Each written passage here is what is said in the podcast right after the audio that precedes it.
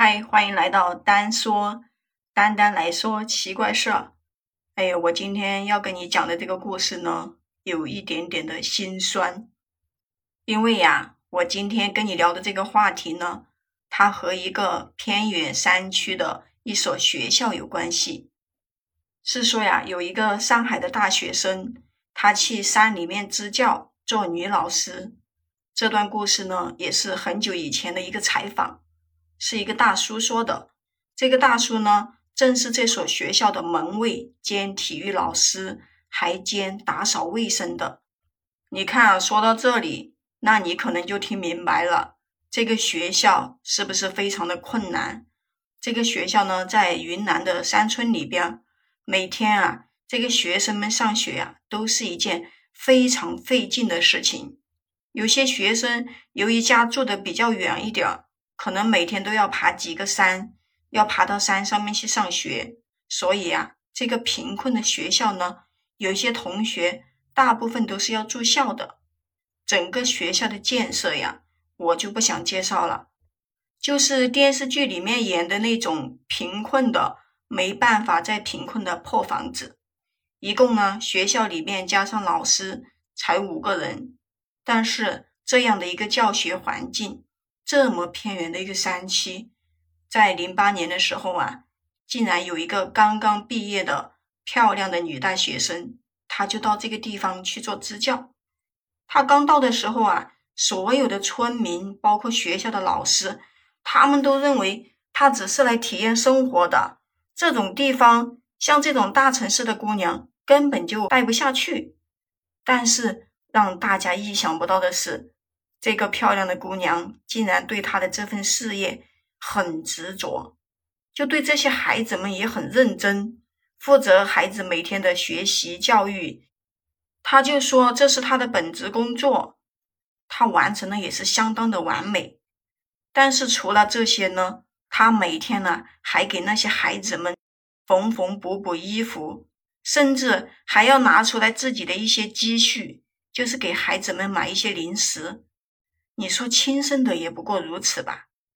全校有一百八十多个同学，没有一个同学不喜欢这个美丽的像天使一样的老师。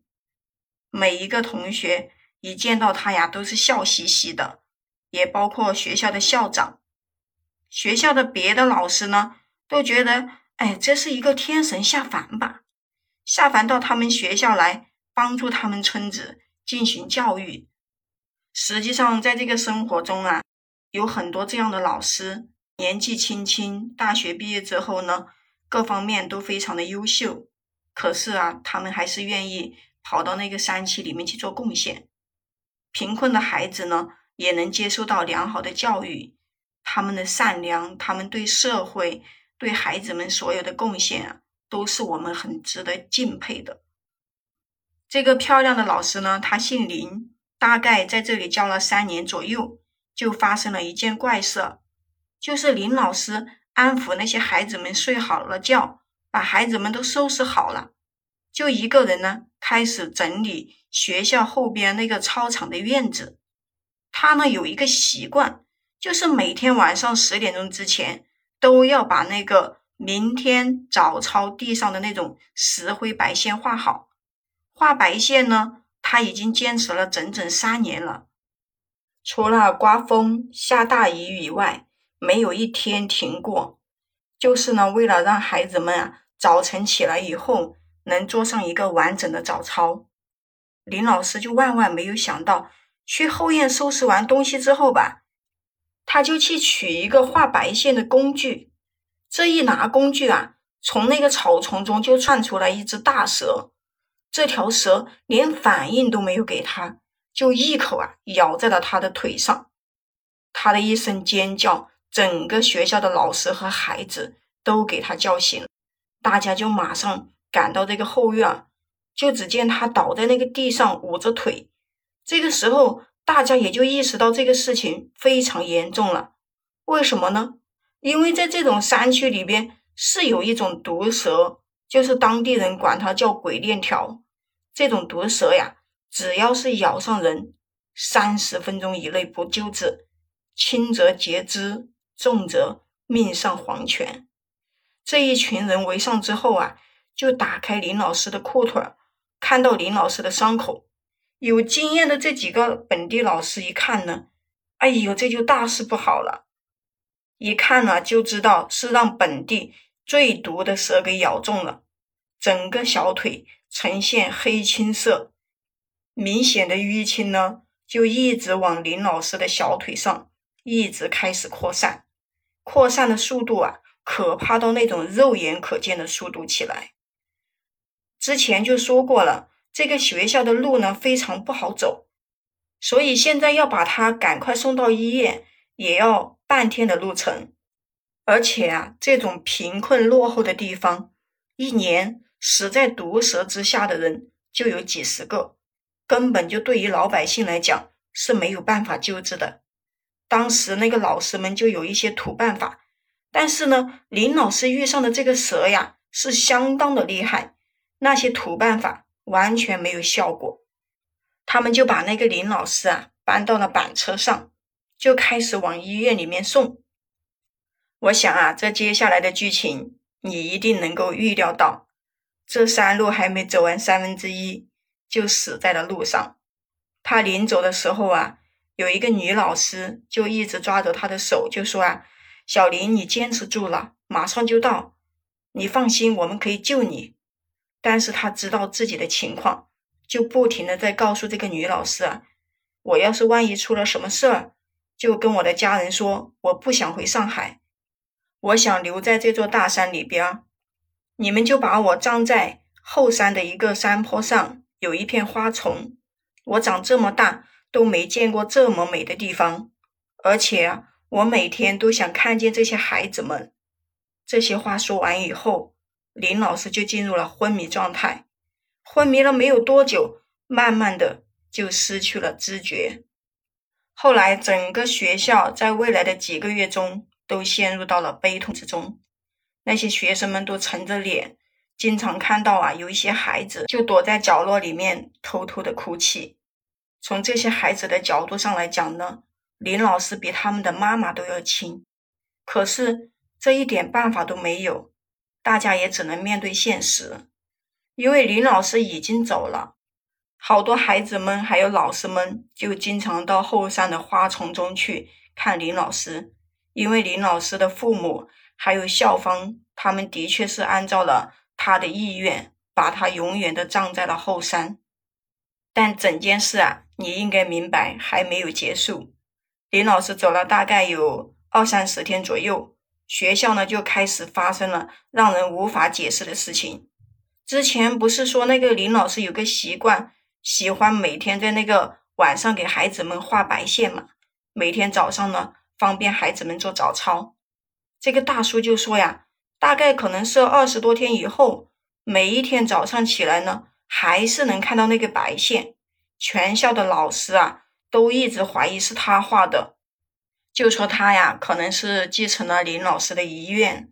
可是呢，这个大叔知道这不是他自己画的，但是他没有跟别人说，因为他是这里面年龄最大的一个人，他不想弄到学校里面恐慌，知道吧？一直就把这件事情憋在心里。谁要是问是不是他画的，他就点点头。但是后来呀，又过了大概十多天左右，就开始。纸包不住火了，这件事啊越来越严重了。不只是平白无故的会出现这些石灰白线，就这个学校里面，这些孩子们都不止一个人说，晚上经常看见林老师到他们的宿舍里边溜达。开始的时候，老师都以为这些孩子们可能是想林老师了，但是呢，不止一个宿舍这么说，一共三间宿舍。睡着几十个学生，每一个学生好像都见过林老师来过。有一些一年级、二年级不懂事的小孩子呢，甚至还拿出他们的球鞋还有衣服出来给老师们看，说呢这是林老师补的。而且有一天晚上他们睡着了，看到那个林老师啊坐在凳子上，正在帮他们修补球鞋，好几个人都看到了。还有一天晚上。他们还看到那个林老师来给他们盖被子，还冲他们笑，所以他们就觉得那个林老师没有死，林老师还在。如果说要是一个孩子这样说啊，老师们肯定不害怕，但是好多孩子都这样说，学校呀就开始恐慌起来了。虽然说学校的老师少，每个人的性格不一样，有的年轻的女老师啊。她还是很害怕的。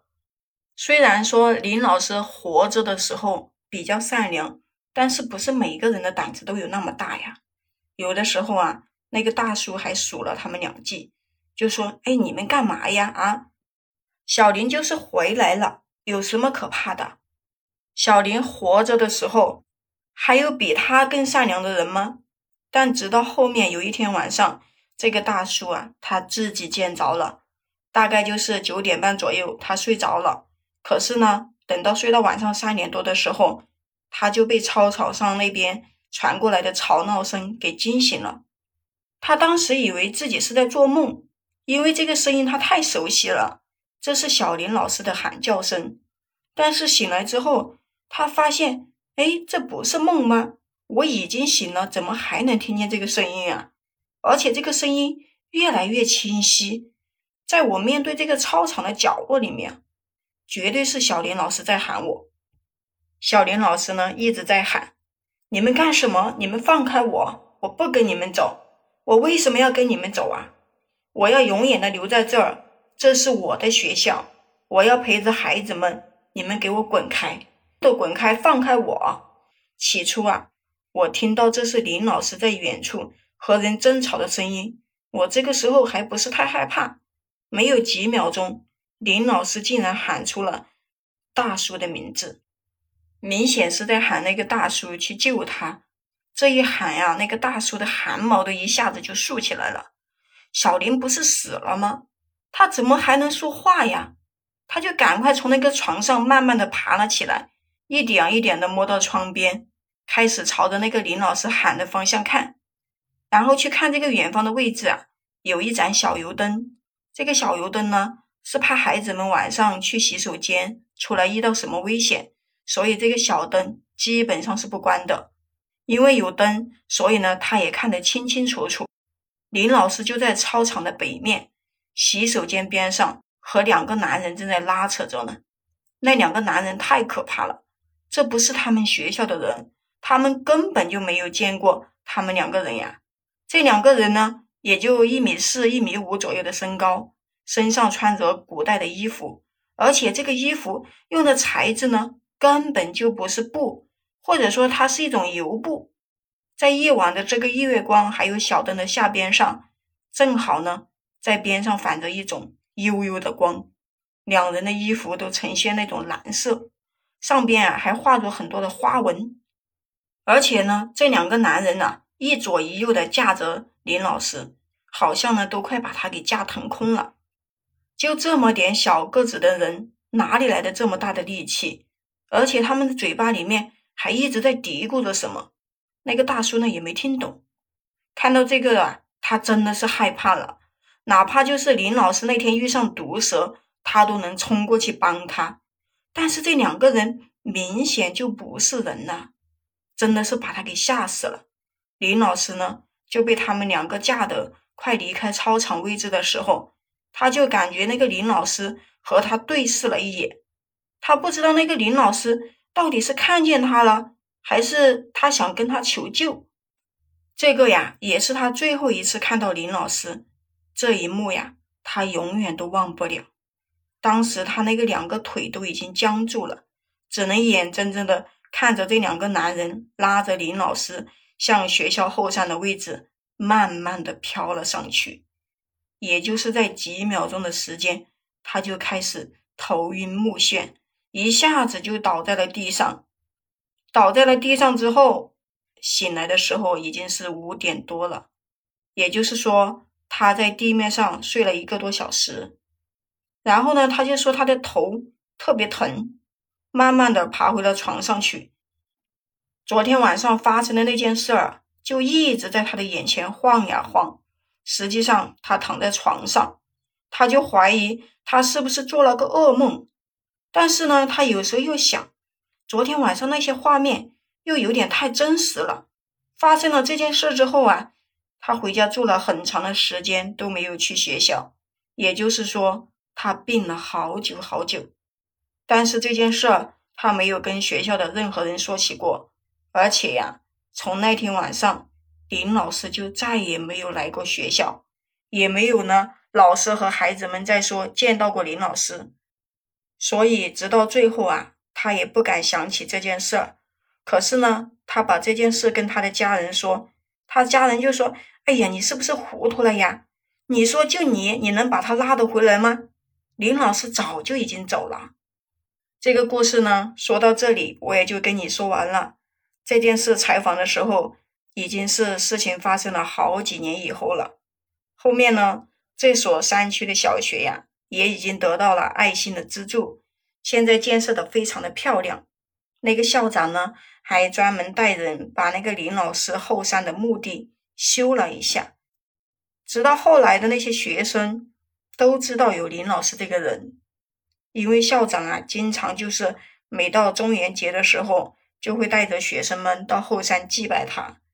校长就总是跟孩子们说呀：“嗯，这是最伟大的老师，他是从上海来支援我们的，但是呢。”他在我们这儿丢掉了自己年仅二十七岁的生命，孩子们可一定要记住了，不要忘记这位林老师。你们可能不认识他，但是你们可以去问问你们的学长。好啦，今天就先跟你聊到这里啦。对于这个故事，你有什么不一样的看法跟猜测呢？欢迎在我的评论区给我点赞、留言互动呀！关注订阅我的专辑，我们下期再见。